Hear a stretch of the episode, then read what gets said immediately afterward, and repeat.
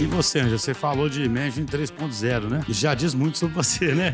que já é uma teoria toda voltada para um tipo de gestão diferente, né? Como é que você enxerga, assim, qual que no fundo você acredita que é a sua grande contribuição, entende? Como equipe da qual você faz parte. Eu acredito que se a gente pegar a equipe, né, a gente vai ter ali perfis, né, o pessoal normalmente multidisciplinar, mas eles vão estar muito mais voltados para a solução, muito mais voltados para pensar, às vezes, o que, que vai atender melhor o problema daquele cliente. Então, eu acho que faz falta ter alguém que esteja realmente preocupado com o que está acontecendo, com como que as pessoas estão interagindo uma com as outras, né? Como que está sendo a sinergia ali do trabalho e além de fazer essa ponte com o cliente também. Então, dá essa tranquilidade para o time trabalhar, né? Então, o Management 3.0 ele fala muito disso, né? De não gerenciar as pessoas, né? De cuidar do ambiente para que as pessoas elas consigam ser mais produtivas, mais engajadas. Então, eu acho que nesse sentido, eu acho que o papel da, da liderança e é como eu tento mais contribuir é muito para facilitar, para ser muito mais um facilitador, né? Trabalhar como uma facilitadora, como uma servidora, para o pessoal conseguir trabalhar melhor e desenvolver e tirar, entregar o que eles precisam entregar da melhor maneira, né? Assim, com mais tranquilidade, é, dando a oportunidade, né? Deles serem ouvidos, né? Eu já tive muitos cenários que isso é estranho pensar hoje nisso, né? Estranho, porque parece tão óbvio, né? Que a gestão é sobre pessoas, mas muitas vezes ainda eu já vivi muitos cenários em que não tinha espaço para as pessoas serem ouvidas, para a gente saber o que que estava tava realmente incomodando e como que as pessoas podiam, como que a vida delas podia ser melhor, né? Se a gente pensar que a gente passa oito horas, às vezes um pouco mais, assim, dentro do trabalho, faz muito sentido a gente estar tá bem na onde a gente está e a gente ter as condições, as melhores condições para conseguir desempenhar o nosso trabalho. Então, acho que dentro, é, é, dentro dessa proposta, né,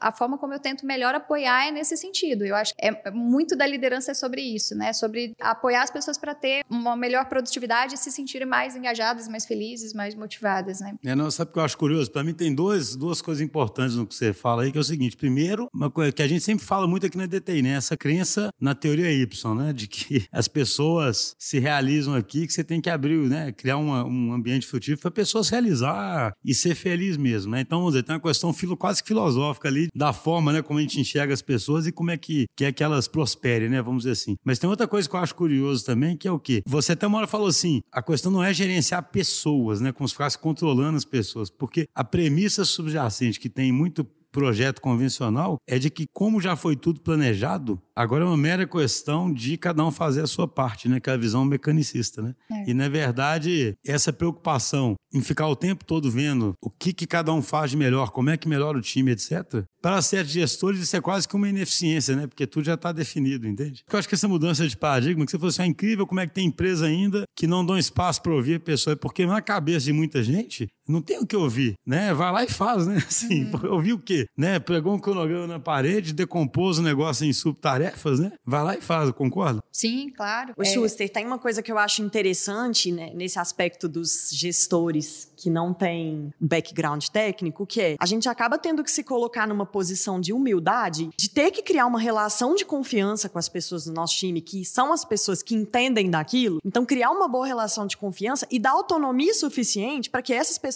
tomem as decisões. Às né? vezes a gente nem dá autonomia porque a gente é bonzinho, né? A gente tem que dar autonomia técnica porque a gente não tem nem como opinar. Então, às vezes, é um viés interessante, né? É uma responsabilidade, Sim, né? É porque é eu penso que os gestores que têm esse background mais fortalecido uhum. é, não que isso aconteça, mas eles não. Eles podem ter uma tendência centralizadora. Exatamente. Né? Eles podem assim. querer tomar uma decisão que talvez não seja mais adequada porque eles se põem numa posição de quem entende. No nosso caso, a gente tem essa responsabilidade de delegar essas decisões e confiar nas pessoas com que a gente está trabalhando, né? Às vezes isso não é nem intencional, né? Como eu trabalhei um tempo também gerenciando num, num cenário que era da, dentro da minha formação, você acaba interferindo ali, né? Acaba interferindo, querendo colocar mais a opinião, começa a interferir na solução. E isso acho que tira um pouco também da possibilidade do time desenvolver. Então, eles ficam um pouco que esperando uma orientação, o que, que tem que ser feito, né? E, na verdade, eu acho que isso é desnecessário. As pessoas têm, eles têm competência ali para desenvolver e para fazer aquilo dali da melhor forma, sem precisar às vezes, alguém ficar falando, ah, não, vai por aqui ou por aqui, né? Então tira um pouco isso que. Então é só um negócio que eu acho sempre importante para não dar confusão para quem está ouvindo a gente, que é assim: o mercado já é muito acostumado a ter um gestor totalmente não técnico e a ter uma equipe totalmente técnica, sabe? Concorda assim? Tanto que existe o papel do arquiteto. Tem gente que não pode nem, talvez tenha mais dificuldade para entender o,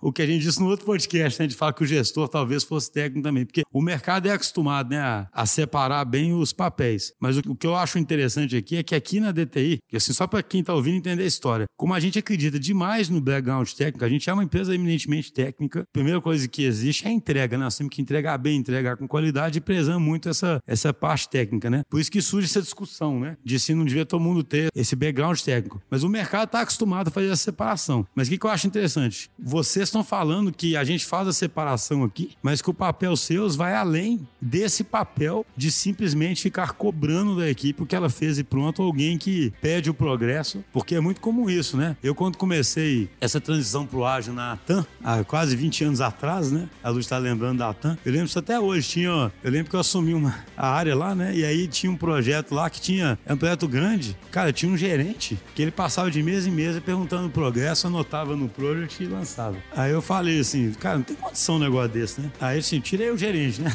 Assim, a gente não precisa disso, né? Assim, um cara que passa todo dia, ele passava, ele não fazia nada com aquilo, não perguntava, não sabatinava, não. Sabe? Simplesmente perguntava e atualizava o project e reportava pra alguém se atrasar ou não ia.